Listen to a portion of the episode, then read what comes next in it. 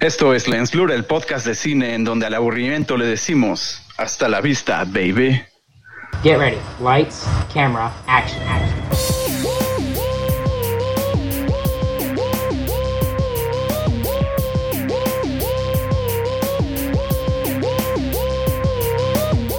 Esto es Lens Blur.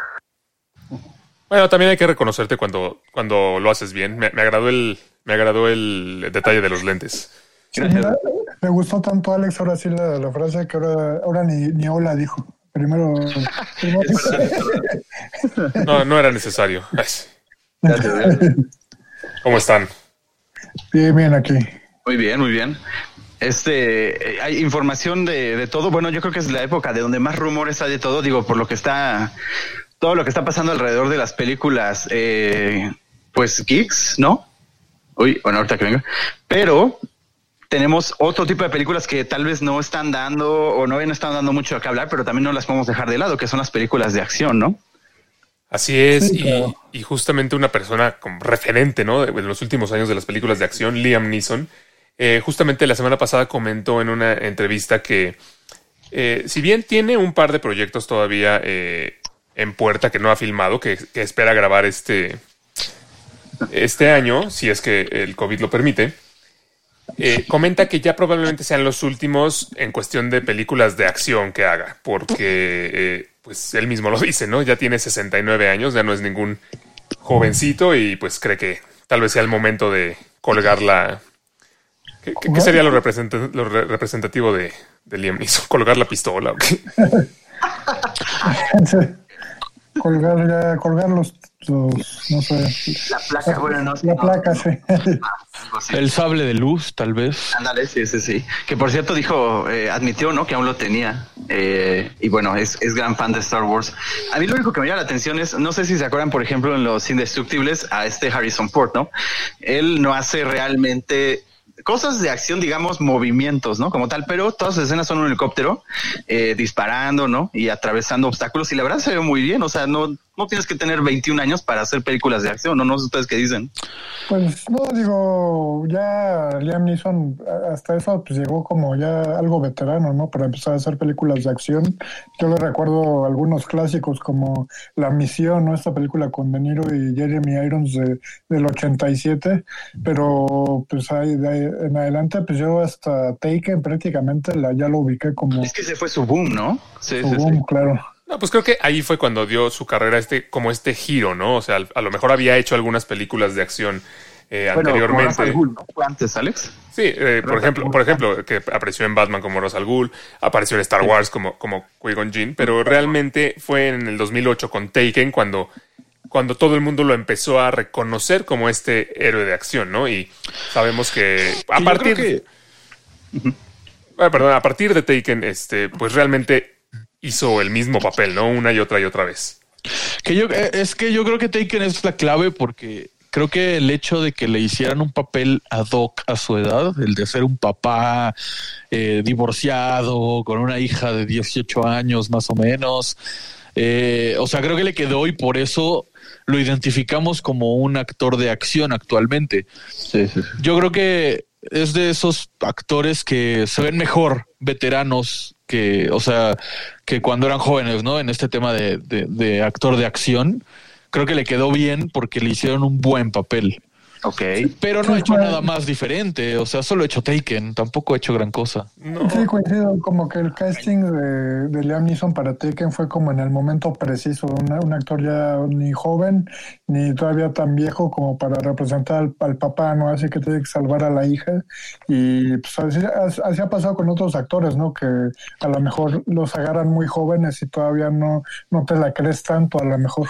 Puede como ser. el de Kingsman, por ejemplo. El de Kingsman yo no sé. Ándale, como Taron Egerton, ¿no? Sí, aunque, es aunque que bueno, no. mencionas que no ha hecho nada más que Taken, pero te voy a decir en los eh, de- desde que hizo Taken te voy a decir las películas de acción que ha hecho. Hizo Taken, luego hizo la segunda y la tercera parte, hizo una que se llama The Grey sobre un avión que se estrella, que una que se llama. Unknown en la que eh, fingen eh, ¿cómo se llama? Hacen que pierda su identidad y, es perseguido. Una que se llama Non-Stop sobre un tren. Una que se llama Paseo por las tumbas. Una que se llama Run All Night. Una que se llama El pasajero, que es sobre otro tren. Una que se llama Viudas, en donde es un, eh, un ladrón que, eh, que asesinan. Una que se llama Venganza, en la que otra vez es un papá que busca venganza, eh, etcétera. O sea, realmente sí ha hecho muchas películas de, de- de acción en los últimos años, pero te- como te decía, creo, creo yo que muchas de estas son como el mismo papel, ¿no? Ya no es, ya no es Liam Neeson, en- más bien ya no son diferentes personajes en diferentes películas, es Liam Neeson en todas estas También me películas. está recordando el de la lista de Schindler, que ese también yo creo que es aparte, ¿no? Pero creo que es tal vez su papel más sublime, ¿no? Tal vez, quitándolo de acción. Pero, ajá, es que es lo que iba a decir. O sea, quiero aclarar que cuando digo no ha hecho otras cosas, no estoy, o sea, estoy apartando todo lo que hizo antes, ¿no? Sí, sí, o Me sea, refiero desde a Taken, ¿no? acción, aunque la verdad yo no sabía que había hecho tantas películas de acción. Sinceramente, algunas no son muy conocidas. No, y es que además creo que a veces pueden hasta pasar desapercibidas porque, ¿cómo se llama? Porque el póster siempre es igual. Sí, es igual y, y pues todo el mundo lo identifica por su papel en Taken, o sea, cuando lo, lo piensas en películas de acción, pues te remite a eso, ¿no? A la, a la escena es esta cuando dice, voy, voy, a, voy a buscarte, te voy a encontrar, este, que le habla por teléfono, ¿no? El chico ahí. Sí, o sea, él haciendo llamadas. Sí, sí. Sí. Fíjate que también creo que le afecta un poco el hecho de que dejó de hacer algo que hacía muy bien, que era caracterización. Siento que cuando hizo a Qui-Gon a Ra's al en la lista de Schindler, se caracterizaba bien, ¿sabes? O sea, siento que interpretaba, eh, no sé, como que se enrolaba más en su papel. Y últimamente en estas películas de acción siento que es el mismo Liam Neeson, o sea, no, no se cambia el peinado, no, no se viste diferente, siempre es el mismo rol, ¿sabes? Sí, O sea, eso ¿tú te lo querías de Alien o qué? Es que es un actor eh, hecho y derecho, ¿no? O sea, no es como el típico héroe de acción que solo es eso, sino que realmente eh, pues ha hecho muchos tipos de películas diferentes y como decía Mario, ¿no? Ya como que ya un poco veterano fue cuando se encasilló en este en este papel del héroe de acción, ¿no? Claro, Claro. claro. Eh, por ejemplo, a mí sí me hubiera gustado volver a verlo de villano, por ejemplo, ¿no? De, no sé. Bueno, pero lo dices como si ya nunca fuera a ser un villano. Ah, pero bueno, de acción, de acción me refiero. Que, que aún pelee y haga todo. Tipo Ra's al Ghul, pues, de ese, de ese estilo, ¿no? Que, por cierto, es muy bueno. Pero nada que ver con el cómic, ya, está ahí. Ay, vas con tus cómics. No, no, no, ahí sí, si fuera un, un chiste. Eso es que los- lo de los cómics es un mal chiste. No, no, no, a ver, a ver. Y él, eh, muchos lo que están diciendo, bueno, que fue los principales comentarios es que ¿por qué tan rápido? Le dijeron, obviamente comparándolo con otros que ya están rozando los ochentas, ¿no? Es que, bueno, o sea, sí ya tiene 69, pero pues ya hemos visto que la edad al parecer no es, no es limitante, ¿no? Aunque aquí entraría un poco la pregunta. Estos héroes de acción, hombres de acción de- del cine, realmente eh, mantienen todavía ese, o sea, todavía los vemos como héroes de acción o ya los vemos un poquito como con pena, así de, ay, los viejitos que siguen queriendo ser héroes de acción, ¿sabes? ¿Qué tal que Liam sí? Y por eso no quiere llegar a eso, ¿no? No quiere que lo vean. A lo pena. mejor es que este, este grupo de actores son como los Rolling Stones, ¿no? Pero de, pero de las películas de acción. Ay, no, güey. No, como, es- No, aparte, yo creo que tiene una carrera demasiado extensa, entonces igual y ya está cansado, ¿no? También se vale que quiera dedicarse a otras cosas, supongo. O que ya diga, ya sabes qué, puros de acción. Digo, puros papeles del Oscar, ¿no? Que sean por, eh, Que se para- cotice más también, claro, puede ser. Yo, yo le vi una película de Netflix, me parece que todavía está third person, este, pues, totalmente diferente, ¿no? Es lo que no estoy acostumbrado ni a Neeson. Y sí, pues ya como más en general, pues sí hay actores a los que a lo mejor les queda bien y no se ven este como que ya pasados de tiempo. Por ejemplo, Harrison Ford es un actor que, o sea, desde inicios de su carrera lo identificas haciendo papeles de acción, o sea, Star Wars, este, Indiana Jones, y no, de alguna manera no te brinca tanto, ¿no? Así ya más viejo. pero por ejemplo, en las, en las últimas de Star Wars no, no lo ven, no lo ven ya como así como muy cansado, como de malas, así como ay, sí, Pues está así es bien, él, soy ¿no? Han Solo. Así- sí, pero así no era, o sea, así no era siempre. No. Yo creo que, yo creo que Harrison Ford en general tiene esa actitud, ¿no? Como fachera, como "Nah, me vale madres. O sea, siento que no, no, no tanto que lo vea cansado, yo lo veo viejo. O sea, ya No, es que es viejo. que, o sea, sí, pero, o sea, no como Liam Neeson. Liam Neeson todavía se ve entero, ¿sabes? Harrison Ford siento que ya, ya pasó a esa etapa como de que podría interpretar papeles más, más serenos, no tan, no tan facheros, ¿sabes? Podría interpretar ya otra vez a un presidente, quizá, o, a un mafioso como tipo padrino, no sé, algo ya más, más serio, más, mm, no lo sé, ¿sabes? Pero realmente a ustedes les, les hizo ruido ver, ver que regresara para el episodio 7. A mí no, la verdad. O sea, a mí no, o sea, a mí me, me gustó que regresara, tenía que regresar, pero yo, yo sí lo veo ya como, o sea, como con una cara de, "Ay, estoy aquí como a fuerza, ¿sabes? O sea, sí, sí siempre ha tenido como esa actitud, como, como dices, así como que vale madrista, etcétera, pero, le los de- pero de un tiempo para acá, incluso no en, incluso no en películas, sino en entrevistas y todo, ya es así como, ay, a ver, ¿qué quieres? ¿Sabes? Sí, de, que le Pues preguntan, no oye, sé, yo, yo desde el episodio 4 lo, lo veía así, como, sí. como con su cara de, ah, ¿qué rayos hago en este bar? Y bueno, Harrison Ford es un ejemplo de un actor bastante mm, también versátil, ¿no? Pero, por ejemplo, hay otros que realmente, si los pusieran ahorita en un papel de abuelito o algo así, no, no se los creeríamos, ¿no? Ustedes se imaginan a Sylvester Stallone haciendo un papel de, de un ancianito, a pesar de que lo es. Literal de anciano. No, porque está mamadísimo y eso, eso hace que se vea diferente. Es que, o sea, Harrison Ford sí siento que podría, ya, ya hasta lo ves así como débil, como, no sé, siento No, que bueno. podría hacer papeles un poco más, más de viejo. En cambio, a Sylvester Stallone o, por ejemplo, a Schwarzenegger, que no está tan viejo, pero, por ejemplo, ya en... en- Bueno, en sí Dark- tiene sus setenta y tantos años. Bueno, sí. En Dark Faith, o sea, lo ves viejo, pero está, está mamadísimo, está gigante todavía, igual que Stallone.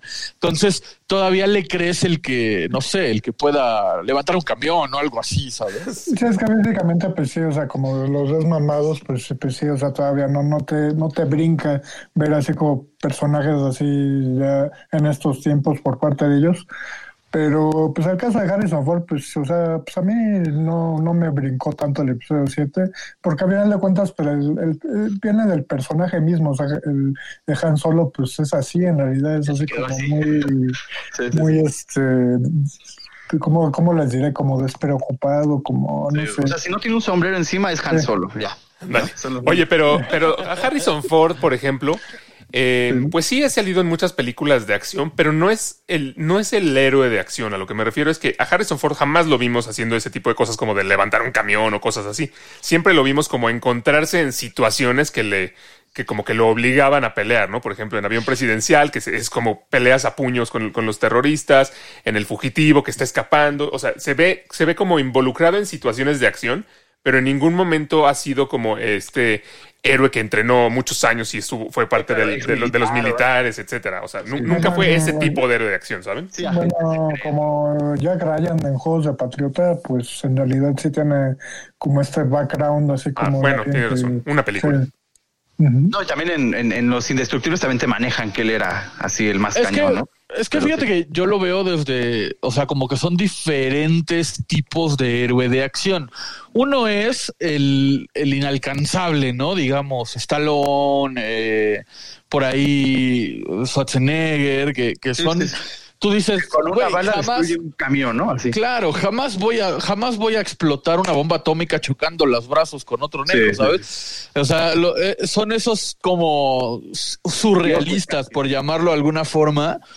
Y, y yo creo que Harrison Ford era interpretaba un héroe de acción al cual podías aspirar a ser, entre comillas, ¿no? Obviamente, me refiero a que todo mundo se ha, se ha visto en alguna situación en donde diría, no mames, cómo me gustaría poder eh, enfrentarlo, ¿no? Enfrentar al ladrón o enfrentar al abusivo, o enfrentar a, al, al- al secuestrador, por decirlo de alguna forma. Cosa que obviamente jamás podrías hacer, pero lo imaginas.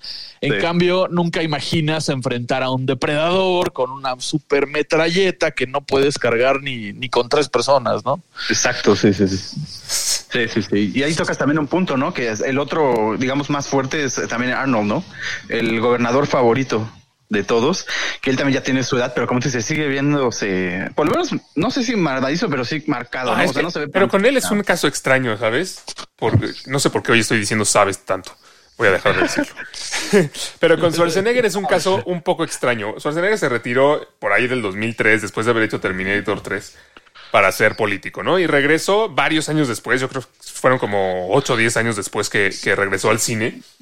Y yo sí lo veo, aunque se sigue viendo muy corpulento, yo no lo veo tanto como, como Stallone, que sí como que se ha mantenido en forma, sino que veo a un Arnold Schwarzenegger que es corpulento, pero tiene toda la piel ya como estirada y caída y que la cara se le ve así como parece momia, no sé, muy, muy extraño.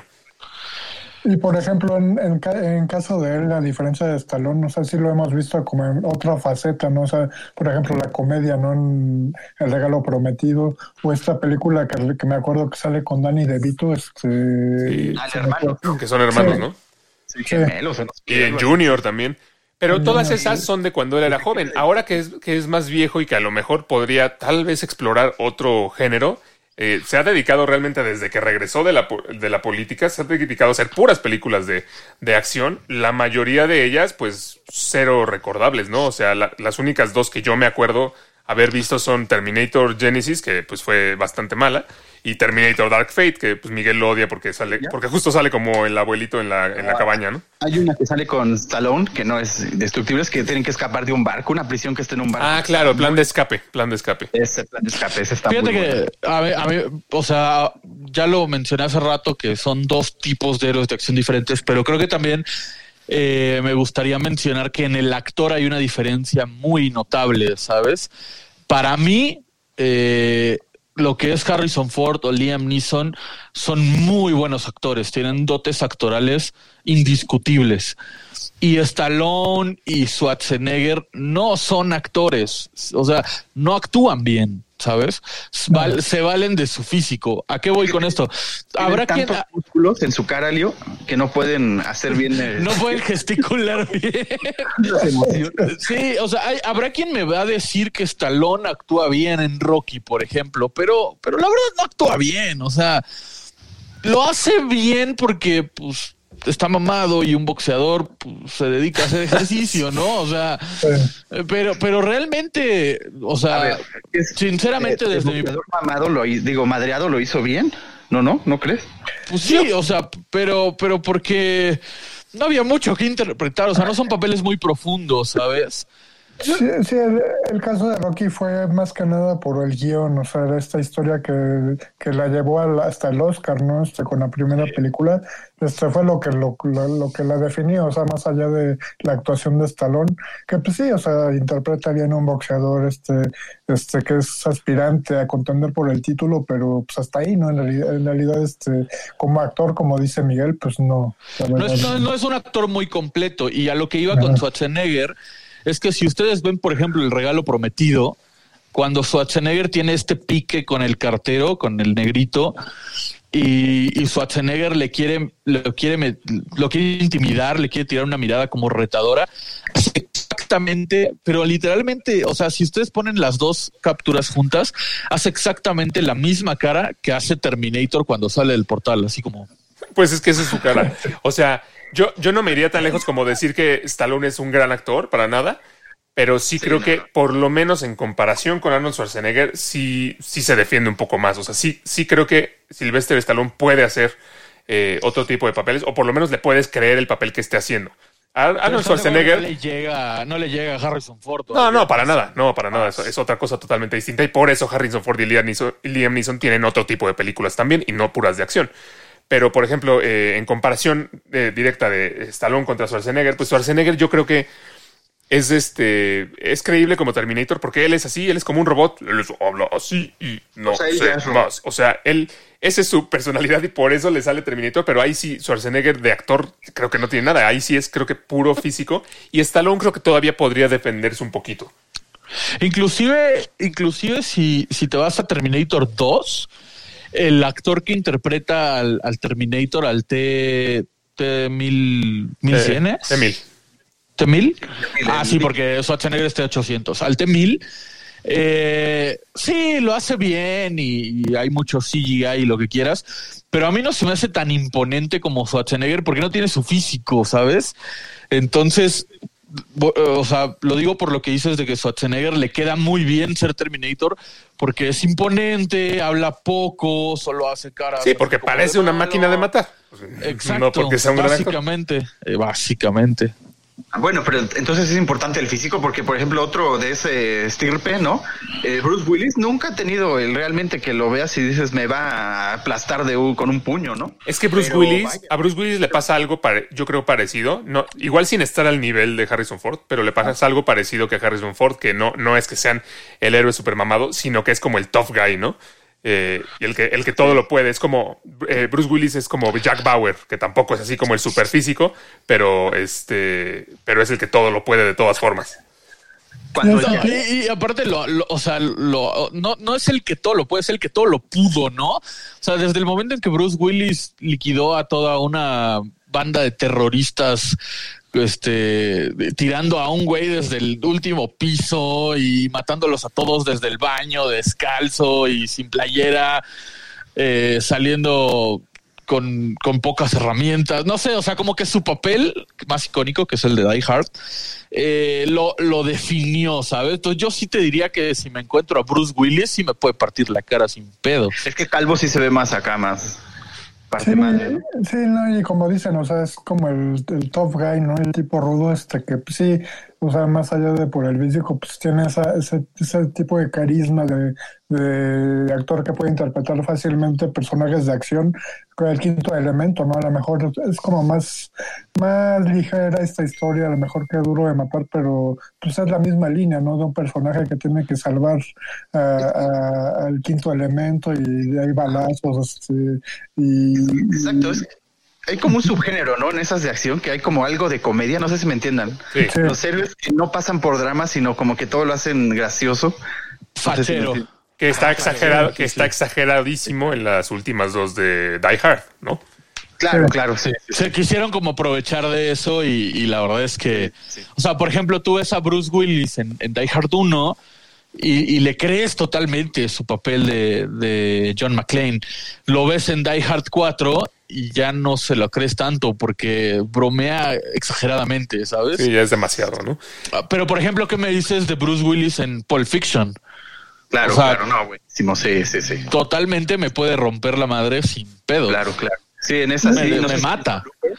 No sé es si han una, visto la es- que tiene que es un agente o algo que viaja en el tiempo y tiene que matarse él mismo. ¿No la han visto esa con este? eh, ay, no me acuerdo. Ah, cómo se llama. Looper o algo así, ¿no? Sí, Looper, exacto, Looper. Eh, no se me da cuenta que él es el causante, ¿no? Y por eso sí, que- sí. sí, sí, sí, sí, sale este Levitt Gordon. Eh, sí, en esa también. Gordon igual- Levitt. Ah, perdón. es. No, que estábamos, es, que Raúl los, los menciona primero el apellido, es exacto, es Ah, respetuoso. Gordon Levitt es el apellido, pero bueno. Sí, sí, está y, como, y como actor, pues este Bruce Willis pues sí tiene como más este más gama, ¿no? O sea, lo vemos en lo vimos en el sexto sentido. Sí, claro. Este Eh, Wes encanto, Anderson, ¿no? también, sí. Sí, lo vemos en, en esa clase de películas. Ahora, ¿no, ¿no creen que estos actores caen en un... No, no sé si llamarlo cliché, pero en un error que es que últimamente o en, el, en la, el última, la última línea de sus carreras han elegido malos proyectos. Por ejemplo, Bruce Willis siento que ya se quemó.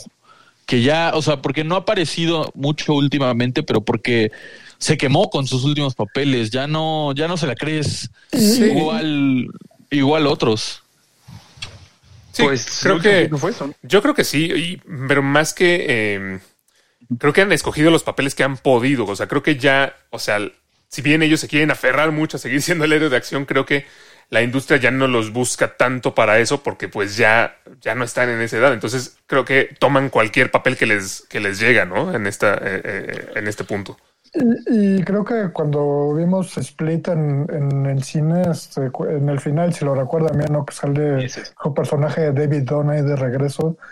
Pues yo me emocioné mucho, ¿no? Cuando vi esa final dije, órale, pues me van a... Sí, van a pero ¿cuánto te decepcionaste con cuando lo matan tirándole un charquito de agua? Cuando la que venga. Es que es a lo que iba, o sea, fue tal mi, mi, mi- esperanza de ver algo bueno de, de regreso a Bruce Willis, porque antes de, de Glass, pues prácticamente, y de Split, este, pasó mucho tiempo muy desapercibido en la pantalla grande. Este, Sí, o sea, y sí, ha tendría teni- que y sí venir. ha tenido algunas películas, pero como decía Miguel, ¿no? O sea, ha sido realmente, pues, Sí, como Red, ¿no? No sé si eso. intrascendentes.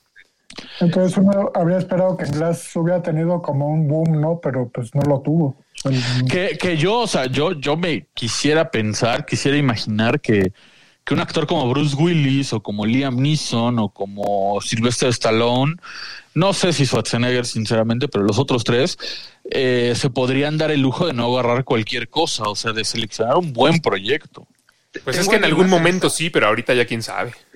Tengo alguien más en ese rubro donde pueden, donde literalmente han hecho todo y creo que aún podrían hacerlo. Mel Espera, Gibson. antes de que lo digas, antes de que lo digas, eh, solo lo dijo. Ah, no te escuché, así que, así que antes de que yo lo escuche, no, solamente quería decir que tú mencionaste Red, Raúl, pero ahí sí estoy totalmente en contra de lo que dijiste, porque Red y Red 2 son buenísimas.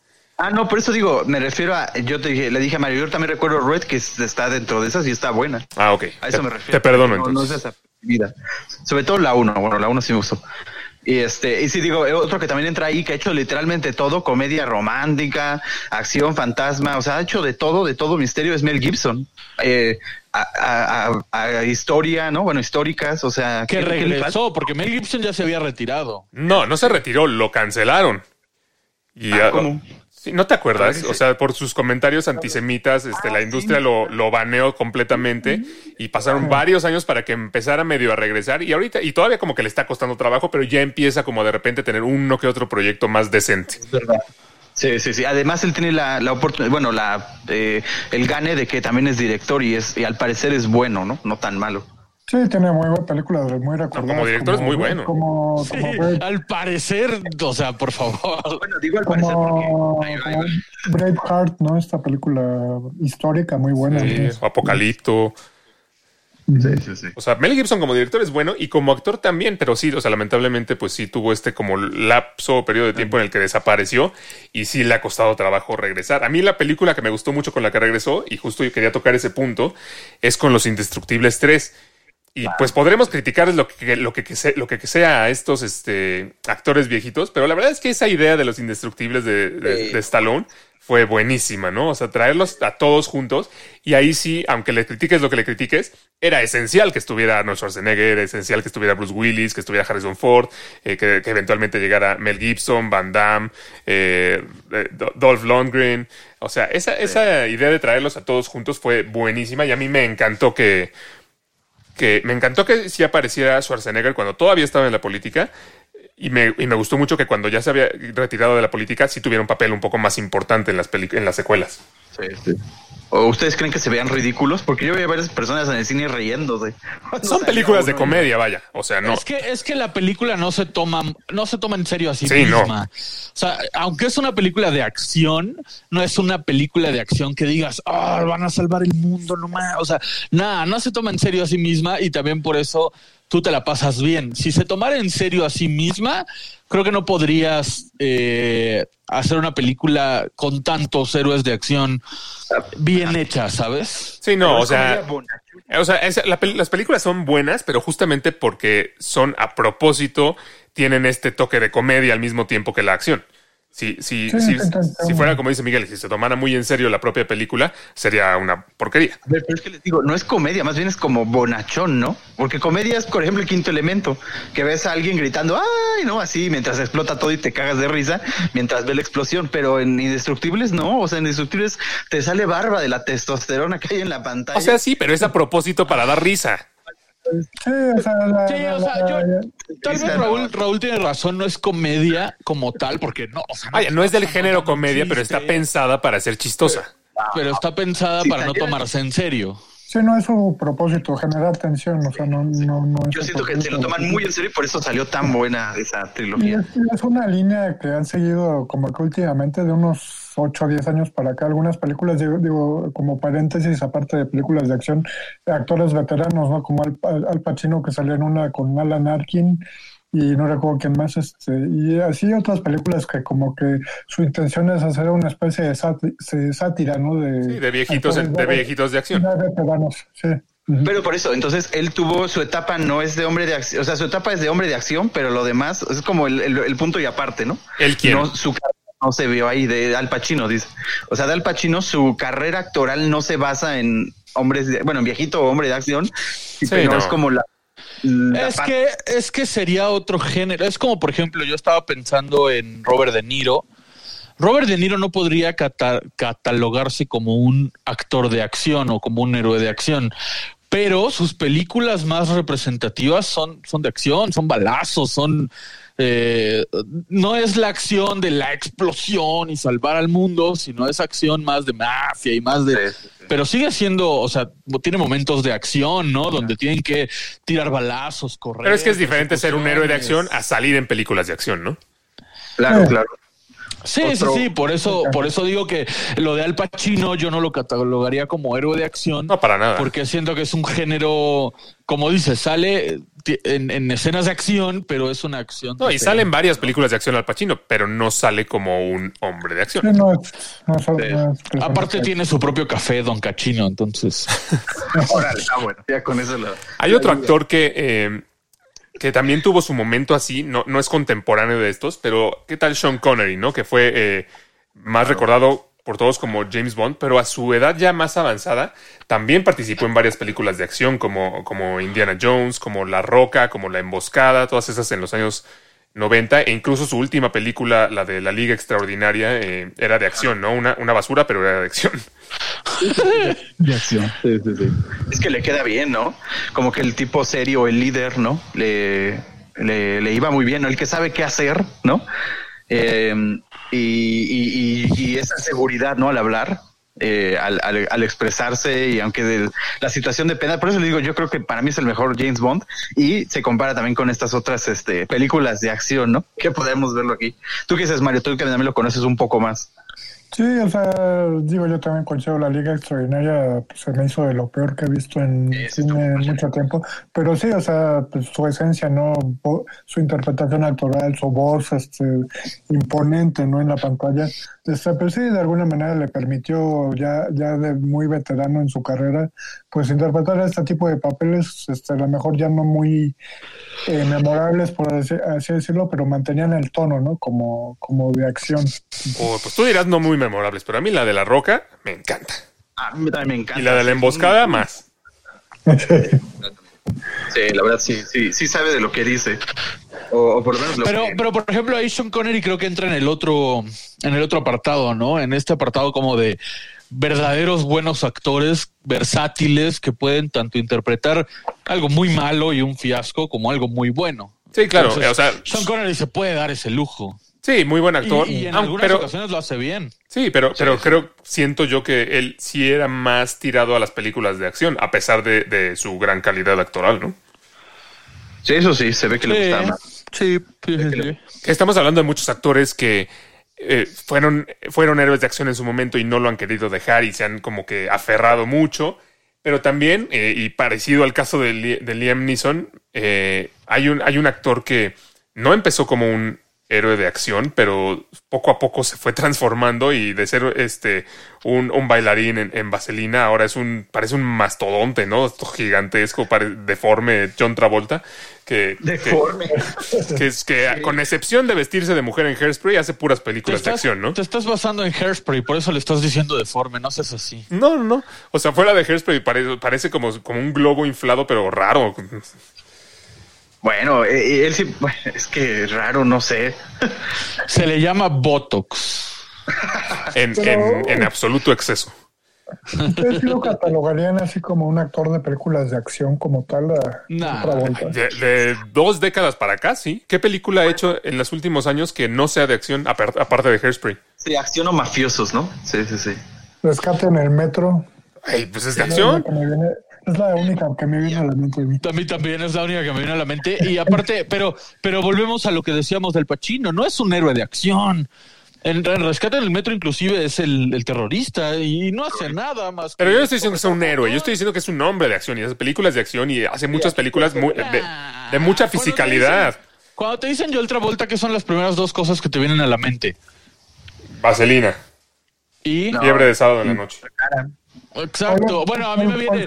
Vaselina y Pulp Fiction, exacto. Pero yo estoy hablando de, do- de- de- de los últimos años, bueno, de dos décadas para acá, ni siquiera tanto los últimos años. Pero no ha hecho nada así que digas de acción. Ver, La que acaban de mencionar, el rescate del metro, es de acción. Sí, Pero él no hace nada, solo aprieta un botón. A No ver, me puedes pero decir que ahí entra en acción. en, en Los Indestructibles 3 no hace nada Harrison Ford más que, que es que volar un, un helicóptero, o sea- pero un hombre de acción, o sea, lo hace ahí. Pero Harrison. Ford sí es caracterizado como un hombre de acción. O sea, No, tú, tú, pi- tú piensas en Harrison Ford, te viene a la mente Indiana Jones, te viene a la, a la mente el avión presidencial, te viene a la mente Han Solo, que son hombres de acción.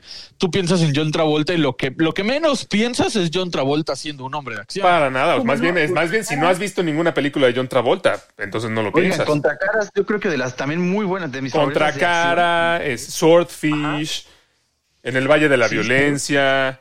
Todos esos son de acción y son de John Pero Travolta. ¿Contra cara qué hace? O sea, dispara, pero no, no es un hombre de acción. Ah, bueno, ahí entra otra categoría de los que pelean o los que son puros eh, chingadazo a golpe limpio o a, a- armas, ¿no? Temporada de matar, París en la mira. Contra cara es un peliculón, no sé si- O sea, no, no, no digo que sea mala, no digo que sea mala. O sea, Rescate en el Metro me gusta mucho. La vi un día en la tele, no la conocía, y un día la, la vi en la tele y fue como de, ah, qué buena película. Eh, pero no, de otra vuelta no es un hombre de acción. Es como si me dijeras que. Basic. Ay, tiene ¿Cómo se llama muchísimas este? películas de acción. Que no ¿Cómo las hayan visto es otra cosa. ¿Cómo se llama el gordito de, de héroe de centro comercial? Ah, Con este. este- Solo me acuerdo que se llama Stan en la de Hitch. Ay, se me, se me va su nombre y lo tengo muy presente porque también salen son como niños. El Es como- de Adam. Es Bueno, como si él. me dices que él es un hombre de acción porque en héroe de centro comercial sale como hombre de acción. John Travolta no sale como el, como el guardia gordito, no manches. Ay, Ah. Por favor. Se llama Kevin, papel- Kevin James. Kevin James se llama. de rescate, su papel de rescate en el metro es eso, simplemente apretar un botón y hablar por teléfono. Pero no es el, pero no es el guardia gordito. Pues casi, casi. Ay, Hay sí. una diferencia entre el terrorista y el guardia gordito, Lío. ¿Cuál? Que el, que el, el, el, que el terrorista pues se ve más acá, ¿no? Más precoz, o sea, te da miedo. El- yo, yo siento que tiene más acción Kevin James en el guardia gordito que. Ay, que por cierto, no se, no se llamaba Stan, se llamaba Albert en Hitch. ya, ya, ya. A ver, a ver, yo les tengo o- otro, a ver, a ver qué dice, porque también aquí el hecho de todo, literalmente de todo, solo le falta ser para adultos. Este Samuel L. Jackson, ¿acción o no? Mm, pues. eh, puede ser, Sí, en algún, en algún momento. Tuvo su época noventera de, de- siendo el mediador esta película con Kevin Spacey, muy buena por cierto. Buenísima película, chabón. Yo tengo bueno, que no está nada buena, pero esa de peligro con aviones, eh, ¿qué? Espérame. Serpientes en el avión. Snakes on a Plane. Esa, esa- Esa es otra de comedia. Comedia acción, sí, sí, sí. O como Mace Windu en Star Wars. Lo que pasa es que el, el tema con.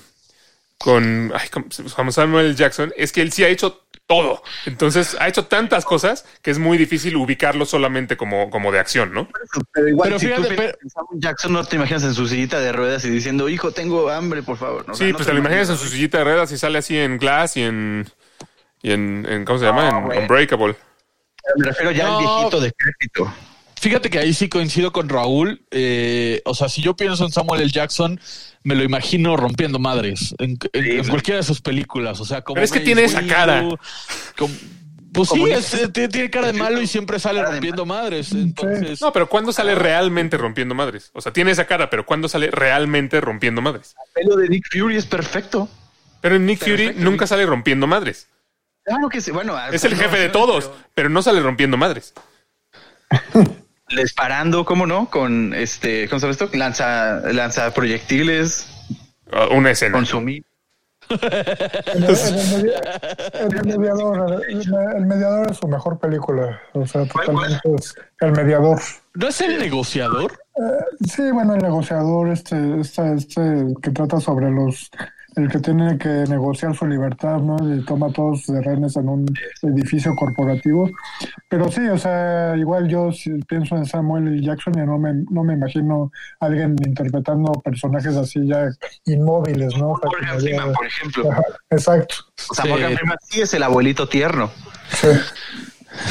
Yo creo que sí, Samuel L. Jackson sí entra como un hombre de acción. ¿sabes? Totalmente de acuerdo. Algo Uno- que yo les. extraño. No Ah, sé si dilo, pongo- dilo. perdón, dilo, dilo. No, pues yo ya iba a otro punto, tú dilo si quieres. Bueno, alguien que a mí me. Y más bien esta es pregunta para ustedes si lo consideran así. Que todavía no, no está en esa categoría de viejito de acción, pero para allá va Tom Cruise, ¿no? Que ya está por cumplir los 60 años y Ah, y, pero y fuera ve de 25. y su, y su carrera ha sido al revés, ¿no? Ella empezó con papeles más serios y se ha ido convirtiendo en más pura, pura, pura, pura acción. Entonces, este, parece que no hay quien lo pare. ¿Se va a convertir Tom Cruise en un viejito de acción? Pues seguramente sí, ¿no? Él dijo que iba a ser misión imposible hasta que el cuerpo le aguantara, ¿no? Él mismo lo dijo. Bueno, también falta que no se muera en haciendo un stunt de Misión Imposible.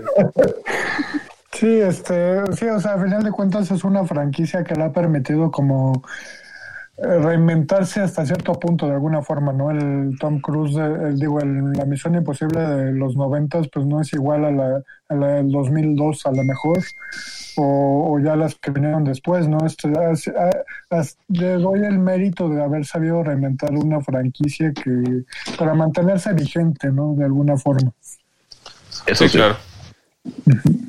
Pero no, bueno, Bueno, Eh, ¿Quién? o sea, es que fíjate que Tom Cruise tiene, o sea, eh, creo que quizá es el actor de más acción que existe porque realmente graba y rueda. porque él lo hace, ¿no?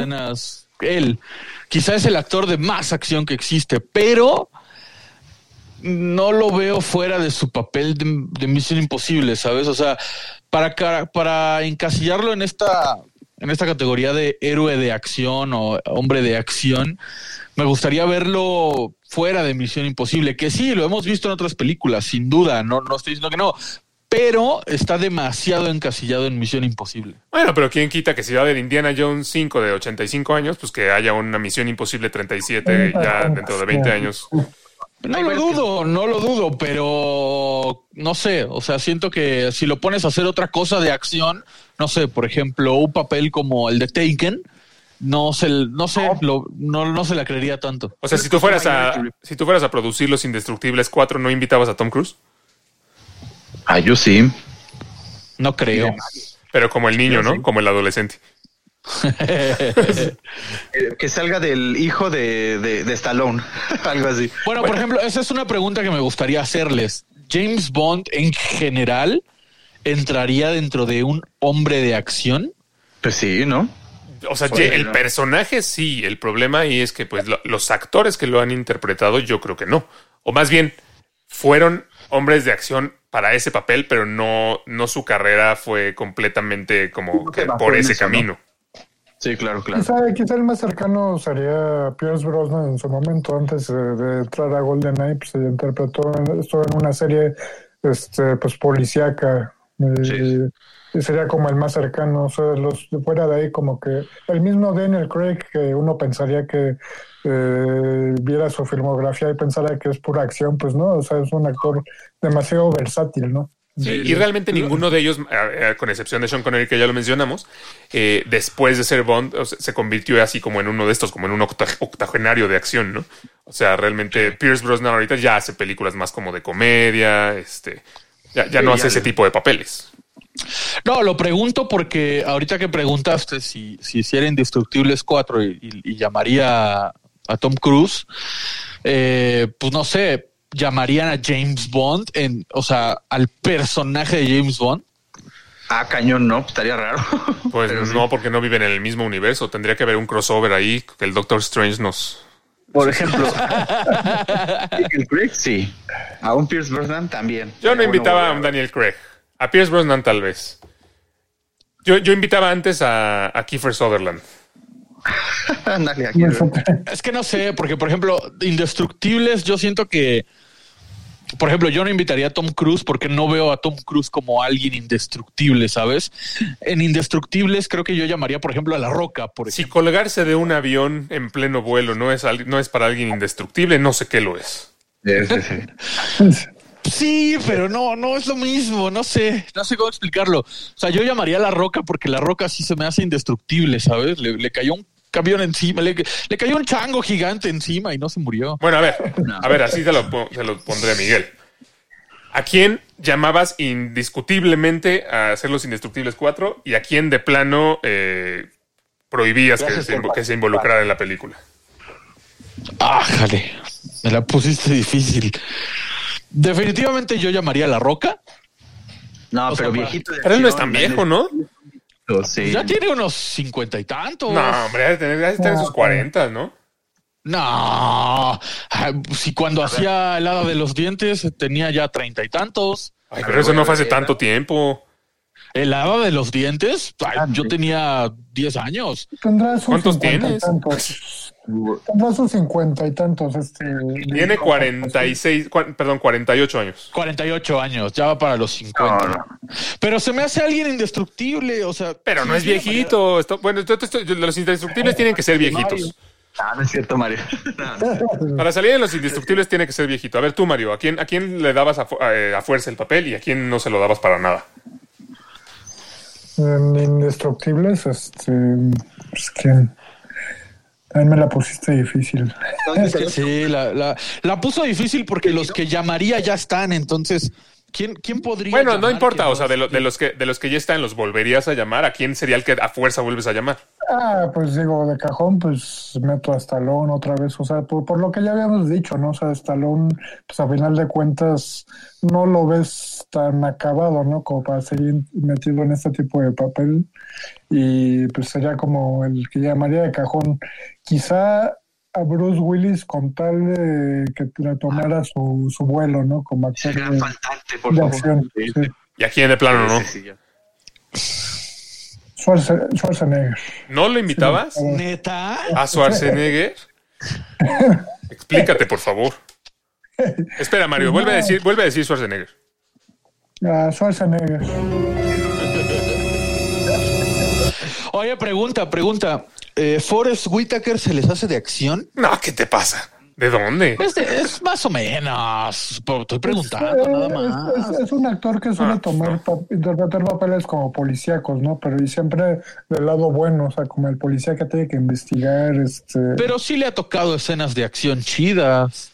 ¿A Forrest Sí. Whitaker? ¿Cuándo? Como policía, sí, claro De que policía sí. sí de detective, por ejemplo, sobre todo, ¿no? Bueno, yo, yo te puedo decir a quién de plano sí no llamaría jamás en la vida y es a Travolta. Travolta no es un hombre de acción jamás. Jamás Sí, en la creo vida llamaría. también escogería a Travolta. Travolta jamás sería un hombre de Hijo, acción. no, bueno. ¿Tú, Raúl? ¿Tú, Yo Raúl? sí, ya lo llamaría. Yo al que por nada del mundo llamaría, y de hecho, me, ese sí me da risa para que vean, y aunque por más serio que se quiera ver, es Steven Seagal. Digo, no hablamos de él, pero la verdad es graciosísimo en el sentido de qué cagado es él. Pero ¿a poco se quiere ver serio? A ver, partiendo de ahí. ¿A poco quiere ver Sí, a serio? ver, es que es- su actitud es como el Hugo Sánchez, literal, perdón, la, Ándale. la compa- Yo llamaría a Hugo Sánchez a los Indestructibles 4. A ver. Es el Hugo Sánchez de los viejitos, bueno, este gremio de viejitos de acción, porque él es Dan no sé qué de taekwondo, de kung fu, no sé qué, sabe artes marciales mixtas, o sea, sabe un buen de cosas de militares. Creo que tiene, tuvo una serie donde él, imagínense, él aconsejaba a los policías reales y detectives en qué hacer en situaciones y no sé qué, ¿no? La verdad, él sí me da muchísima risa. En sus películas hace una patada de nada y salen volando como si les hubiera dado realmente eh, muy fuerte, ¿no? La verdad, él sí, para mí sí es un chiste andante en el sentido de, de hombre de acción. Actúa pésimo también. Y él sí para nada lo llamaría a menos de que quieran hacer a alguien. Pero explotar, pues para ¿no? eso se hacen estas películas. No, pues también llamaron a Van Damme. No me vayas a decir que Van Damme es muy serio. Jack-Claude Van Damme Es buenísimo. Ah, bueno, a poco nos gusta Jack Lowe. Bueno, y aquí, bueno, aquí, ¿a quién a fuerza sí llamabas? fuerzas yo creo que faltó si queremos darle ahora sí un poco de comedia porque él sí es más de ese estilo pero ¿Eugenio Derbez? bueno porque- de hombre de acción que la verdad no tal vez no lo consideran mucho así porque siento que el, el- el género también de artes marciales está un poquito separado de esto pero ya ha salido en varias películas de acción Jackie Chan es un, una institución de las películas o secuencias de, de- de acción Ok, te la Para compro, mí, te la compro. Sí, para mí llamaron a Jet Li, que también lo hace muy bien, es muy, eh, muy bueno eh, en el sentido, pero él es eh, literalmente el aprendiz, ¿no? De lo que es Jackie Chan. Ha hecho todo tipo de películas, de, mm, y, y yo siento que le falta esa como frescura. O sea, a mí Kung Fu es de mis géneros favoritos y me encantaría ver eso en, en Los Indestructibles 4. Yo, al que, al que a fuerza sí llamaba, Sí, te la compro. es a Liam Neeson, que él no ha estado en Los Indestructibles, porque yo sí considero que Liam Neeson es un gran actor, entonces eh, verlo en estos papeles por lo menos le imprime esa eh, credibilidad, ¿no? O sea, con, todo con todo y lo, y lo exagerado de las, de las películas y de las historias, creo que él lo hace muy bien eh, desde el punto de vista que no se ve tan forzado ni, ni se ve ridículo, a pesar de que tenga ya casi 70 años. Entonces yo a fuerza sí le decía a Liam Neeson. Y alguien a quien de plan no, no invitaba a Los Indestructibles 4, híjole, no estoy seguro, ¿eh? Yo, yo mismo me la dejé difícil aquí. considero, es que considero como Mario que Schwarzenegger es de los peorcito que hay, pero es que no puede haber un Indestructible sin Schwarzenegger. Yo creo que más, yo creo que más bien le quitaba la invitación a, a Jason Statham, porque ni es viejito, ni con todo y que sí es un, un hombre, un hombre de acción, no, no, no lo, no lo siento tan identificable, como que no, no, no creo que esté a la altura de todos ellos. Yo- creo que a Jason Statham le falta no carrera, porque definitivamente tiene mucha filmografía y de acción totalmente. Le faltan Pero arrugas. siento que, siento que le falta esa consolidación de pues de leyenda de acción, ¿no? Como, como la tienen los demás. Yo creo, yo coincido en que Jason Statham, eh, quizá para los indestructibles nueve, pero ahorita no. Pues es que ya estuvo en las primeras tres. Yo por eso le quitaba la invitación. Le, hace falta, le, hace falta consolidarse y carisma, yo creo. O sea, se me hace un actor, un actor que interpreta papeles recurrentemente de acción, pero como que no, no, o sea, no, no siento esa cosa especial que a lo mejor sentía en su momento con películas de Stallone o de. Pero por eso no han visto el transportador, ¿verdad? Por todo esto que están diciendo. Yo sí. Sí, pero no es tan. ¿a poco el transportador es tan memorable como Terminator? No, tampoco, güey. Ah, bueno, Raúl, pues eso estamos diciendo. Arnold No. están en otro lugar. O sea, yo por eso digo que a Statham no le falta, no le falta filmografía, porque tiene muchas películas de acción y, y- y muchas buenas. O sea, a mí, a mí se me hace muy eh, característico en, en la acción, pero no se me hace una leyenda de acción, Sí, ¿sabes? O sea, como que siento que le falta Ahí va, ahí va. ese estatus. Sí, de acuerdo. Ese estatus. A ver, entonces, quitas a Jason y a quién pones entonces, Alex? A Jack No. Bauer, ¿no? Pues puse a Liam Neeson. Ah, ya quitaste, ya pusiste a Liam. ok. Sí, yo sí, sí pon- yo sí pondría a Kiefer. Y, y Christian Bale, ¿no? ¿No está por ahí? No, Christian Bale no es un hombre nuevo de acción, no manches. O sea, por Batman tal vez, pero no. Conduciendo su, su Shelby GT, ¿no? Ándale. Yo pondría también a Nicolas Cage. Oye, buen punto. Yo quería mencionar a Nicolas Cage hace rato porque en sus primeras películas, bueno, no primeras películas, pero en su filmografía noventera, dos milera, era un hombre de acción. Eh, tiene o de sea, todo, tiene de todo. Pero en ese momento era un hombre de acción, ¿sabes? El- el- la película esta de, de Alcatraz, La roca. La Sí, La Roca, Roca. y la, la película esta donde va en un avión y se fugan todos. Sí, y la de 60 segundos también. 60 segundos. Sí, yo creo que. Yo, yo a Nicolas Cage lo pondría, pero de villano. Como que siento que le quedaría mejor.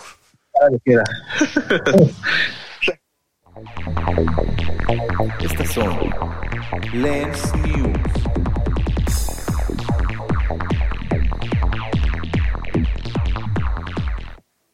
Ah, el, el, Pues- el compa. El compa, ¿eh? Eh, tenemos algunas noticias esta semana, empezando por un rumor que empezó a sonar muy fuerte al principio de la semana y era que Chris Evans ya parecía que estaba en pláticas para regresar como el Capitán América y todo, todo- en todos lados decían eso. Raúl no saben los brincos de emoción que daba, estaba insoportable. Pero el mismo, el mismo Chris Evans salió muy rápidamente con un tuit a decir yo no sé nada de esto. O sea que A ver, pero- ni, ni se me emocionen porque ya lo desmintió él mismo. Obviamente va a decir eso, porque te digo que en estos momentos son los que menos pueden confirmar. No, pues mejor no dice nada, mejor no dice nada, Raúl. Eh, No, no, no, porque es que ni que tampoco, oye, ¿qué opinas de esto? Y se queda así callado. O Pero si nadie le preguntó qué opinaba. Él tuiteó. No me, no sé absolutamente nada de esto. Nadie le preguntó. No, no. Es que en este caso es lo mismo. Si ahorita saliera todo de Maguire a decir, ya grabé mis escenas, voy a aparecer en chicos, voy a aparecer en Spider-Man 3, el multiuniverso. Lo- le- él- son los que menos pueden hablar. No va a salir a decir, pero no sales a decir nada. O sea, si, si, si realmente lo tienes que guardar en secreto, no sales a, ir a decir nada. Dejas que la gente especule y ya. Bueno, tal vez él sí pudo elegirlo, pues también a a eso, al silencio. Yo ahí no entiendo la lógica de, la lógica de, ok, todos estos este, sitios están anunciando un rumor para nada confirmado. Le voy a creer a eso antes que al actor, que es la fuente más oficial que puede hacer para- que puede haber para decirte si lo va a interpretar. Así salen los rumores. Eh, Más, eh, bueno, el, el- el que este Daredevil, el que conocimos en Netflix, los rumores dicen que ya grabó sus escenas. Él sí no ha dicho ni sí ni no. ¿No? Pues ahí está. Si no dices sí, sí, no, pues puede que lo creas o puede que no. Si te sale y dice que sí, ah, ya lo crees con certeza. Si sale y te dice que no, pues entonces ya pues tienes una mejor idea de, de cuál es la realidad, ¿no? Ya te dijo algo que sí resultó ser real. Pero O sea, si las cosas que dicen siempre son reales, o sea, Sí, esa yo- fuente, no digo todas. no siempre este son caso, reales, sí, tampoco este caso exageres. Sí tengo, que, sí tengo que justificar un poco la- la- el argumento de Raúl, porque hay muchas cosas de por medio, ¿sabes? Eh, inclusive hay muchas veces que el mismo estudio, el que sea, te filtra información para ver la reacción. Y te voy a poner eh, un ejemplo más eh, fuera del, contexto del cine, pero en, en los deportes en general, cuando se rumora mucho un fichaje de, de algún futbolista, por ejemplo, con un equipo, el, hay veces que el mismo equipo o el mismo futbolista sale y dice, no, pues yo no sé nada o no hay nada. Porque se puede caer la negociación, porque hay términos de contrato, porque hay... Exacto, eh, son los que menos pueden Pero normalmente cuando pasa eso, y, y hablando del cine, normalmente cuando pasa eso te dicen, no, no puedo, no puedo comentar nada, o se ríen y, y no te dicen nada así. Sí, tampoco Mm. pueden decir eso. Por eso, o sea, dicen, no puedo comentar nada. O se ríen o, o desvían la pregunta. Nunca salen sin que nadie les pregunte a decir, yo no sé absolutamente nada de esto. Pero es que Bueno. depende, porque puede ser que Marvel le haya dicho, ¿sabes qué? Te quiero de regreso, pero dentro de cuatro años, por decir algo. Que va a regresar para Black Panther final 2 de la dentro de tres años que se estrena, o al final de la próxima de Avengers que se estrena dentro de cinco años. Entonces, pues ahorita te va a decir, no, yo no sé nada de esto porque pues van a pasar cuatro años, pero está sobre la mesa, puedes saber algo. No sí fue, en es- no fue así como lo dijo. Él salió a decir así como, ah, chinga. Raúl, Él salió a ¿eh? decir así como, ah, chinga, que, que voy a regresar. Yo no me había enterado. En primera es actor, Alex. Puede estar actuando esa que Puede ser, o sea, puede ser, puede ser, pero hay sí. que mencionar algo importante, Alex. Hay que mencionar algo. El rumor dice que Marvel quiere de regreso a Chris Evans y que van a entablar negociaciones con él. No que ya aceptó. Puede ser que. No, el rumor dice que ya hay pláticas. No que ya aceptó, que ya hay pláticas. Puede ser que haya pláticas con su representante. Pues él sabría, ¿no? Él sabe lo que hace su representante, quiero el pensar. rumor no dice que Chris Evans ya aceptó, que ya firmó. No, pues yo nunca dije nada de eso tampoco. Puede, puede haber pláticas entre los mismos ejecutivos de Marvel para traer de regreso a Chris Evans. O Sí, sea, a lo mejor. la idea puede existir. No, pues la, seguro exi- la idea seguro existe. Aquí lo que, aquí lo que voy es que eh, no entiendo la- la- el creer ciegamente en el rumor y no creer para nada en, el, en la persona oficial que, lo está, que te está diciendo que no es cierto. sí, o sea, es probable que a lo mejor se esté reservando su, su declaración oficial y se está dejando todo en manos de su representante. O sea, yo también Porque la me cosa iría es por ese lado. Vaya, Mario, creí que tú ibas a ser la voz de la sensatez en esta discusión. Si Regina, si Regina te hace una fiesta sorpresa, no, y le preguntas, oye, ¿me vas a hacer una fiesta sorpresa? Te va a decir que no. No tiene nada que ver, pero yo, a ver, sí, a ver, a ver, si yo le pregunto me va a decir que no, pero no va a llegar y vaya me va a decir, oye, no te estoy haciendo una fiesta sorpresa, ¿eh? O sea, como, ¿por qué haría eso? Claro, para que no te enteres. A ver, eh, eso me va a hacer sospechar, eso me va a hacer sospechar más que si no me dice nada. No, porque imagínate que están en una reunión y alguien dice, oye, lo de la fiesta sorpresa, y tú dices, ah, me vas a hacer una fiesta sorpresa, y te dice, no, está loco. Pero no sé yo, nada". pero ese si yo le pregunto, yo estoy diciendo si nadie le pregunta, ¿por qué me va a venir a decir? ¿Cómo sabes que a Chris Evans no le preguntaron? Nadie le preguntó, él tuiteó, no, no tuiteó en respuesta de ¿Qué nada. tal que le? Ay, ay, ¿tú crees que nadie le mandó un tweet? Oye, ¿es cierto esto? ¿Tú crees que nadie le mandó 20 mil DMs? Oye, Chris Evans, vi esta noticia. Por eso, pero por su favor. tweet no fue en respuesta directa a ninguna pregunta. O sea, No, por, tío, por más que le hayan preguntado. miles. Por eso, pero no fue en respuesta, no fue una respuesta, fue un decir, ah, chinga, ¿voy a regresar? Así como decir, ah, estás- estás soy el último en argumentando enterarme. cosas- estás argumentando cosas ya muy cuadradas. Ustedes están comentando cosas muy sin lógica. Por eso, lo mismo. Eh, Re, ¿me vas a hacer una fiesta sorpresa? ¿Yo? Que no le voy a preguntar, Raúl. Es que no entiendes que no es de que si yo le pregunto, es de que si ella llega sin que nadie le pregunte a decirme, no te voy a hacer una fiesta sorpresa, no tendría ningún sentido. ¿Estás, estás de acuerdo? No, pues sí, no, no te consta. Mira, pasemos a la siguiente noticia que no, no entienden ustedes. Ya, Cap regresa, lo aseguro yo desde este programa. Raúl, Raúl es el primero que siempre asegura todos los rumores. Yo aseguro todo. Oigan, salió el primer teaser trailer de Godzilla vs. Kong y vaya que se ve buena, ¿eh? Bueno, o sea, se ve, se ve como lo que uno espera, pues. Buena, buena dentro del tipo de película que es, obviamente. Aunque así se veía eh, la, la dos, la de Dios de los... ¿De los eh, monstruos? ¿sí era Dios Rey de los monstruos, ¿no? Rey de los monstruos, sí. Rey de los, pero la verdad salió, bueno, no me gustó mucho, ojalá no sea. A mí me encantó la del Rey de los Monstruos. Claro, Godzilla Sí, no, la buenísima. Las dos están buenas. O sea, porque justamente porque no se toman demasiado en serio. O sea, la isla Calavera es la mejor.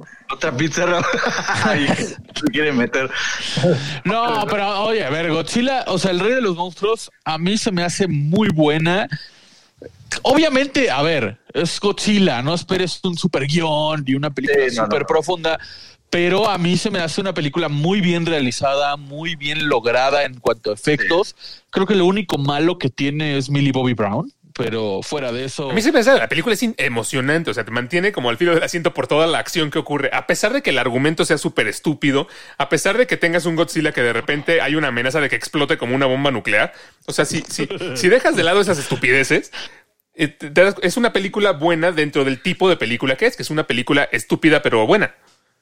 Pero por eso les digo, vean con la comparación de la 1, que me gustó más por eso, la realización. Cuando están saliendo de los aviones y vas viendo en, en la perspectiva de los, de los eh, paracaidistas, cómo van bajando, ¿no? Con el sonido. Es un poco más seria la 1. gráfica Es Pero, ah, pero a ver, si vas a tener una película que es Godzilla contra King Kong, no puedes esperar la gran seriedad. Sí, por eso digo, seguramente no. pues. Yo, yo creo que, yo, o sea, el teaser está, te, te muestra lo que te tiene que mostrar para que se te antoje la película, que pues ese es el chiste de los teasers, eh, para que esperes el trailer. Pero eh, independientemente de eso, yo creo que si la película está al mismo nivel que la 2, va a ser buena. Sí, a mí yo la voy a disfrutar, por lo menos. Claro. Y bueno, ya para, para que para regocijo de Raúl, que esta sí es una noticia oficial, eh, Yeah, yeah. Que Zack Snyder, me- bueno, la noticia es que Zack Snyder lo dijo, ¿no? Eh, Sí, sí, Zack sí. Snyder dijo que eh, la Liga de la Justicia ya no va a ser una miniserie como se había previsto, sino que va a ser una película completa, pero no, no crean que porque van a recortarle la van a hacer película, no, va a ser una película de cuatro horas, o sea, no va a ser el Snyder Cut, va a ser el Snyder Uncut. Aquí, aquí Zack Snyder se, se va, se explaya y nos va a dejar ver lo que pensaba en realidad hacer. No, no, Yo- no, además quitando eso, bueno, vean esto, es una victoria, si lo quieren ver. Porque por fin le dijo, toma HBO Max, tu serie, aquí te la paso, ¿no? Y va a ser película para que vaya al cine. Esa es la razón por la cual es una película y no una serie. Yo, yo, yo en lugar de como una victoria lo veo como una burla más al Snyder Cut. Porque, o sea, inclusive me hace pensar que se tambalea. Porque a mí se me hace que inclusive HBO ha de haber dicho, oye, no, ¿sabes qué? Que esto va a ser una basura, no lo hagas miniserie. Sinceramente. No, no, no, no, no lo queremos. Ya es tu película. Stenal, y que la, la quitas y ya. No, mira, la verdad es que, sean- siendo muy honestos, y te lo digo a ti, Raúl, porque yo sé que a ti sí te emociona esto. ¿Quién quiere, eh, eh, en estas, a estas alturas de la vida, quién quiere una película de cuatro horas? ¿No es demasiado? Ah, no, sí, sí es buena, yo sí De la cuatro quiero, o sea, horas. Piensa, película ¿qué película de... cuatro horas has visto? De cuatro horas. Titanic. Titanic es de tres. No. Titanic dura tres horas. Ni siquiera dura las tres horas, dura como dos cincuenta. ¿Qué película realmente conoces de cuatro horas? ¿Cuál, cuál, cuál Mario? The Irishman. The Irishman dura tres y media. Y es larga. Es muy larga.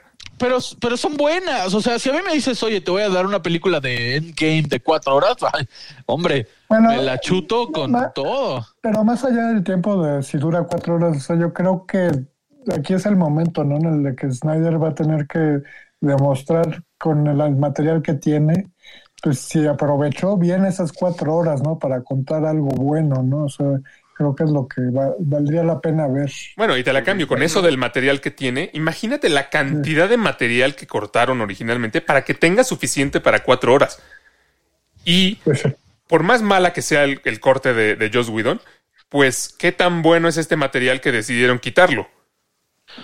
Yo, yo, a mí me gustaría que alguien entrevistara a Josh Whedon, porque me gustaría saber qué piensa Josh Whedon. O sea, alguien está. Yo creo que Joss Whedon está en un sillón riéndose así diciendo, ay, para que vean la porquería que va a salir de sus cuatro horas. Seguramente, pero, pero alguien está consciente de que están desacreditando su trabajo por Sí, bueno o 100%, malo que sea. O 100%. sea, están diciendo, ah, madres, Josh Whedon, eres un pendejo, vamos a, a Pues, sacarla otra vez porque tú lo hiciste mal.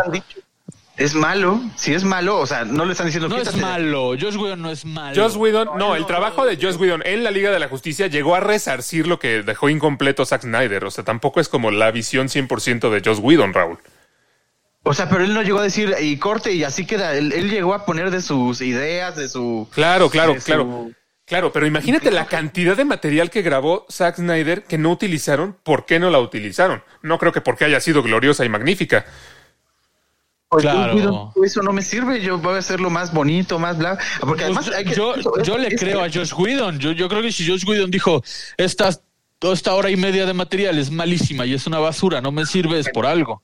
Eso ya hasta que la vean van a decir. van Mira, a poder comparar. si hubieran estrenado eh, Avengers Infinity War y Endgame juntas, habría sido una película pues casi de cinco horas, estamos de acuerdo, o más de cinco horas. Y, y- Ah, y Endgame, y yo te sí. puedo, y yo te puedo decir que yo con gusto me siento y veo las dos seguidas. O sea, esa es una película de cinco horas que podría ser digerible. Pero me pongo a pensar en el ejemplo de Batman contra Superman versión extendida, que es una película un poquito más larga de la original, que dura como dos horas y media, y el ritmo es insoportable. O sea, realmente te das cuenta ahí por qué le quitaron todas esas escenas. Entonces tú imagínate el ritmo que va a tener esta película, que es del mismo director, durante cuatro horas, de algo que ya sabemos de entrada que estaba hecho bastante mal. Bueno, para. ah, Vamos a ver, pues hay que están hablando. Bueno, hasta ver, así que hasta no ver. Hasta no, ver. Eso sí, Yo no me puedo comer todo lo que he dicho durante este tiempo, me lo voy a comer, pero me- tranquilito, ¿no? O resulta que ya dije, ya podemos decir, ah, por eso dura esto, por eso volví a grabar esto, por eso volví a traer a Margot Robbie. a- Puede ser, ojalá y tengas razón, pero yo creo que va, que va más por el yo soy Zack Snyder y quiero que, se, que vea a la luz todo lo que hice, o sea, todo el material que grabé, sin importar que sea, y entonces voy a ponerlo todo, porque eso no es un, eso no es un, un corte, a menos que haya tenido siete horas de película y, y las está recor- y las esté recortando a, a cuatro. O sea, realmente está como queriendo poner todo lo que había hecho y todo, o sea, toda su visión, aunque, aunque algo no funcionara. Sí, sí. Ahora, ahí sí te puedo decir que eh, en defensa de Raúl, eh, en, en defensa de Raúl, creo que Zack Snyder, eh, si lo grabó también es por algo, ¿no? Si peleó tanto también es por algo. Si los mismos protagonistas pelearon es por algo. Yo deseo que esté buena, porque al final de cuentas eso le beneficia al cine de los superhéroes y al, y al universo de, de DC, que quizá yo soy más, más, más fan de Marvel, pero no quiere decir que no me, no me agrade ver una película buena de Superman, de la Mujer Maravilla, de Aquaman, al contrario. Pues no sabemos si nos agrada porque nunca ocurre.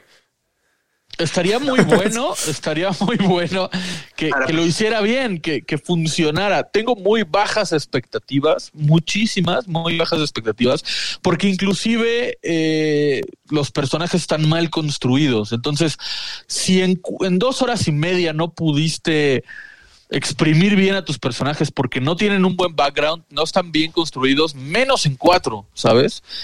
Pero, pues, en defensa de creo que tienen una buena oportunidad y pues creo que todos esperamos que por lo menos salga algo decente. ¿no? Ojalá, pero yo, Oportunidad única de Zack Snyder, ¿no? De, como les decía, aprovechar estas cuatro horas que tuvo para mostrar algo bueno, ¿no? O sea, yo también quisiera ver una película buena que entregue DC, ¿no? O sea, la verdad es que sí. espero que Porque sí. aparte, si, perdón Alex, si, si no, el mismo Zack Snyder se estaría quemando muy, muy duro. O sea, Sí, muy gacho. si, si le va muy mal, si de plano la vemos y decimos verde, o sea, esto es una verdadera basofia, ¿quién va a contratar a Zack Snyder Sí, se después? está jugando su carrera. Sí, a se le está niveles, jugando, pero ahí, ahí te va otra razón por la que pienso que es una mala idea esto de que sea una película de cuatro horas.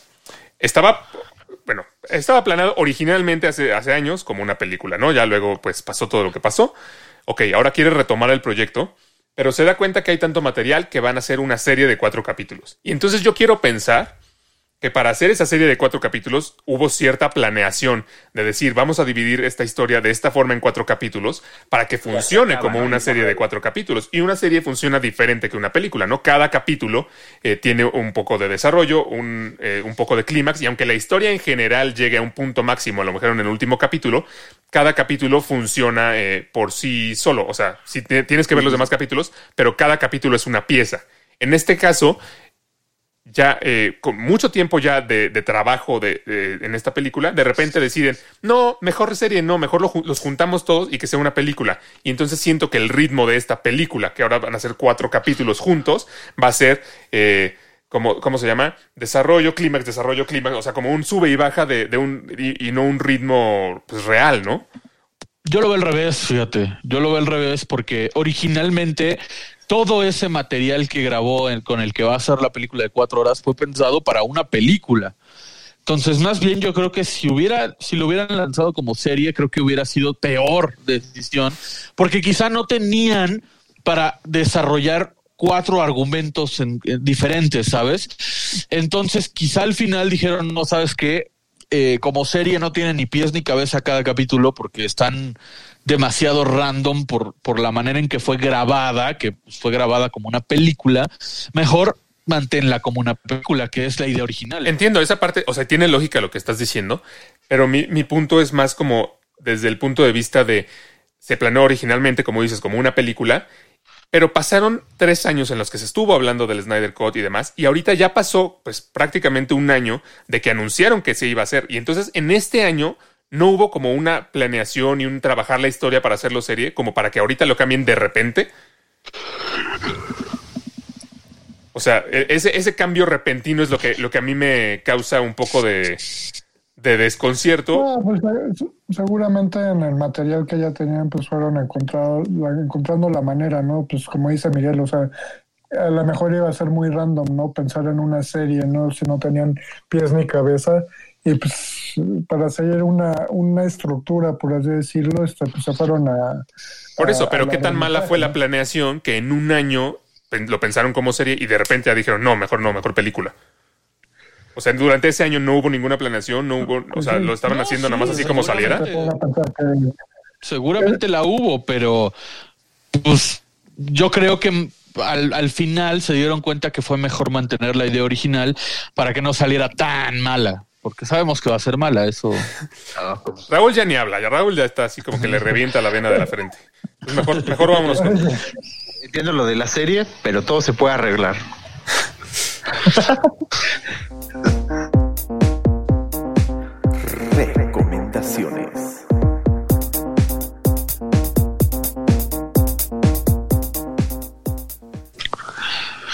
Y pues eh, llegamos al final de un episodio más. Eh, Raúl, pues enojado como al final de todos los episodios, pues qué te puedo decir. Estoy con el hype por los aires. Pero mira, ya sal de tu enojo, Raúl, y mejor recomiéndanos algo para ver esta semana. No, bueno. Eh, sí, bueno, esta es una, una película que también tiene algo de, de- bueno, es algo de emoción, porque el, protagonista, bueno, uno de los protagonistas es el mismo Chadwick Boseman, el cual, bueno, pues ya recordando, ¿no? Lo que, lo que le ocurrió, ¿no? Eh, se considera esta como su última película, La Madre del, del Jazz. En inglés tiene un nombre que nada que ver, Ma Rainey's Black Bottom, que está inspirada de una obra de, teatro.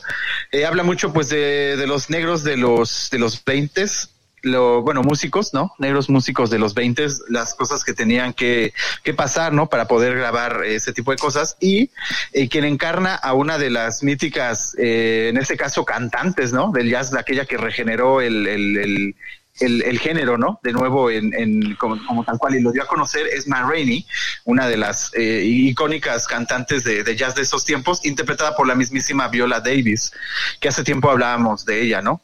Es, es eh, un papel muy fuerte, muy diferente de, de poder verlo, pero el que más me impresionó a mí fue el mismo Bosman. La verdad, tenía una carrera muy, muy interesante. Me encanta, me encanta como pequeño paréntesis que dice Raúl, es que la película en inglés se llama Ma, Ma, Ma, Ma, Ma. Y luego cuando dice la, este, esta, esta artista que revolucionó el género, Mar- dice bien el nombre, Ma Rainey, la película se llama así en inglés, se llama Ma Rainey Black Button. ¿Verdad? Es verdad. Ma Ra- Ma Rainey's Black Button, así se llama la película. Cuando le cuesta trabajo es cuando lo piensa como un nombre. Tiene que saber cómo lo- Sí, sí, sí. Pero Entonces, pues, ahora actúa muy bien, ¿eh? La verdad, sí, eh, eh, yo ya la vi, está muy buena y las actuaciones, digo, Viola Davis es una actrizaza y Chadwick Boseman creo que dejó una muy buena obra, última obra. Sí, última obra, ¿eh? Ahí, ahí suena, podría ser, digo, a ver si este año hay 35 nominados, pero ahí podría ser de las nominadas, ¿no? ¿Crees que le, le dieran el post-mortem? Pues podría ser, ¿no? ¿Quién sabe? Sí, puede ser. sí. Sí, sí, sí. Yo quiero recomendarles eh, WandaVision, que se estrenó apenas el viernes en Disney Plus. La verdad es que me está gustando mucho porque siento que es algo completamente diferente a lo que habíamos visto de, de Marvel hasta el momento. Algo que sí es cierto es que si esperan entenderla desde un principio, pues se van a frustrar porque, porque por lo que es, por lo que vamos viendo, pues nos van, nos van como empezando a llevar por el misterio de qué está sucediendo. Pero mientras tanto lo intercalan con, con esta serie como de comedia, haciendo referencia a comedias de los años 50. Eh, me parece un concepto muy interesante y a mí me está gustando bastante. No sé ustedes si ya la empezaron Pero a ver. Alex, ok, o sea, como tú dices, no parece una parodia, sino parece realmente un programa de esos años, no sé si me entiendas. O sea, el guion, la forma de actuar, los efectos, todo fue pensado como en esa época, ¿sí me entiendes? Sí, Algo incluso, los efectos especiales, este, las, por ejemplo, si las cosas salen volando así, no lo hacen con CGI, sino que lo hacen con, con hilos y demás, o sea, como lo hacían en esa, en esa época, ¿no? Exacto, muy Fíjate bueno. que eh, yo quiero diferir un poco en lo, en lo de que se van a frustrar. Yo creo que eh, Alex conoce a una, por eso lo dice. Ah, no es cierto, no. yo, Una yo que creo que yo creo que todo lo contrario, sinceramente, o sea, depende a qué te refieras con que quieran entender. O sea, solo han liberado dos capítulos y para mí los dos capítulos existen por sí solos. No necesitas entender nada del UCM ni nada de qué está pasando. Bueno, Sí. ¿por qué? Porque ni siquiera a nosotros como fans nos los han contado. Exacto. La, la serie lo va a ir desarrollando durante sus capítulos. Pero Entonces, también los- bueno, perdón, Leo, pero piensa tú que lo último que viste de Marvel fue Endgame. Por eso tal vez la gente dice, bueno, ¿y cómo? ¿Cómo pasó? Sí, o sea, mi comentario de que a lo mejor se frustran va más en función de que Ajá. a lo mejor la gente que sí ha visto ya eh, las películas del MCU y ya sabe quién es Vision y ya sabe quién es Wanda, se quedan así como, "Ah, ¿qué onda? ¿Qué onda con este cambio tan, tan, Sí. tan brusco? A eso, a eso me refiero. Mm, No, es que yo no lo siento así porque si eres fan de, de Endgame eh, y, de, Marvel, sabes más o menos el contexto y sabes por qué Visión está ahí, por qué, o sea, sabes qué está pasando si eres un fan. Y si no eres un fan, la serie te presenta a los personajes en el primer capítulo, te presenta el contexto, te presenta la situación, de dónde están, de qué está pasando ahí, o sea, no, no, no sí, fuera sí. de, ¿no? Pero entonces siento que está muy bien construida tanto para los que saben, los que son fans y saben el contexto, como estos guiños de la tostadora Stark y el reloj este Born Stroker, y para los que no son tan fans y dicen, ah, pues, ¿qué es esto de WandaVision? Te presentan a los personajes. Sí, pero creo que hay un punto intermedio ahí. Creo que hay un punto intermedio ahí. Si eres muy fan, o sea, si eres muy fan como tú, a lo mejor sabes el contexto de por qué están ahí y qué está pasando. Si eres un fan más o menos que le gustan las películas, pero no sabe nada más ni de cómics ni de nada, como yo y como creo que mucha gente también, no tienes idea de por qué están ahí ni de, ni de qué está sucediendo en este momento. Que está bien, está Pero padre el misterio. Te lo va a contar. Claro, claro, claro, está padre. No Es- sabes por qué están en la isla, pero pues te la cuentan. Sí, sí, sí, por eso. O sea, sabes que te va a llevar hacia algún lado y que en, el- en algún momento te vas a enterar. Pero a eso me refería un poco de que podría ser un poco frustrante no entender desde un inicio qué pasa, como, como Regina, que aquí nos está comentando, ¿no? Sí, yo, sí, yo como fan neu- neutro de, del MCU, o sea, o sea, sería uno de esos casos, o sea, viendo, viendo WandaVision, pues tendría que ir viendo poco a poco cómo se desarrolla la serie, ¿no? Como dice Lío, encontrar en el desarrollo, pues ya, ah, bueno, voy entendiendo mejor, ¿no? Cómo suceden las cosas. A mí, a mí en lo personal me gusta más ese tipo de desarrollo, que, que, que no te cuentan el verdadero trasfondo desde el principio, ¿no? Hay, hay series mucho más soft que te que desde el capítulo uno te cuentan el argumento. Esta exacto. no. Lo que sí también me gustaría decir es que los homenajes a las series sesenteras eh, de estos dos capítulos sí son como setenteras, ¿no? Cincuenteras. y, pues, cincuenteras, sesenteras, se me hacen espectaculares, inclusive hasta el intro del capítulo 2, muy al estilo hechizada. Y que la actriz que sale como la esposa del jefe en el capítulo 1, eh, inclusive es una actriz muy famosa de sitcoms de aquella época. No, no, Sonia, espera, no, no, no, no tomes esa decisión tan repentina, ¿no? Es que bajar de verla. No, te, te dan a responder las cosas poco a poco. Eh, entiendo la parte, tal vez si fuera una serie normal, quitando lo de las risas, o sea, que fuera una serie normal, hecha a formato normal, no causaría tanto, eh, tanto estrago. Pero aquí lo que entiendo es que vienes de ver una batalla súper épica entre Thanos y todo ese tipo de cosas, y lo siguiente que Marvel te da es una sitcom en blanco y negro con personajes que tú pareces ser que conoces, ¿no? Pero actuar muy diferente a como lo hacían en esas películas que tú recuerdas. Yo ¿no? estoy muy de acuerdo con Miguel en que es este, ¿cómo se llama? En, en la parte de que me gusta más esta idea de que se vaya desarrollando poco a poco y poco a poco nos vayamos enterando y que de repente en diferentes momentos en estos dos capítulos te sueltan ahí como de repente un momento tenso que dices, ¿qué es esto? ¿Qué pasa? Eso a mí también me gusta más. O sea, por eso mi comentario iba en función de si es que desde un principio planea, quieres entender todo y no, y no tienes el contexto de haber leído cómics o saber más o menos, sí puede llegar a ser un poco frustrante, pero, pero yo sí invitaría definitivamente a, a continuar viéndola y, y descubrir qué es lo que está pasando, ¿no? Es que eso es el que, Alex, el que no sabes qué onda hasta el final, como tipo Lost o algo así, pero el cómo también es otra piedra, o sea, porque te digo, si fuera formato normal, si no estuviera en blanco y negro, si fuera grabada como las películas de Marvel, te digo, no sería así, pero el cómo, yo creo que eso es lo que dice, espérate, o sea, ¿qué Sí, o sea, saca de onda, pero al mismo tiempo está padre porque es, es interesante, es como un concepto bastante Sí, fresco sí, en comparación con, lo- con todo lo que hemos visto hasta el momento. No, y te, te puedo decir, yo creo que Raúl, Raúl coincidirá conmigo y lo he platicado también con otros amigos que son bastante fans, igual que yo.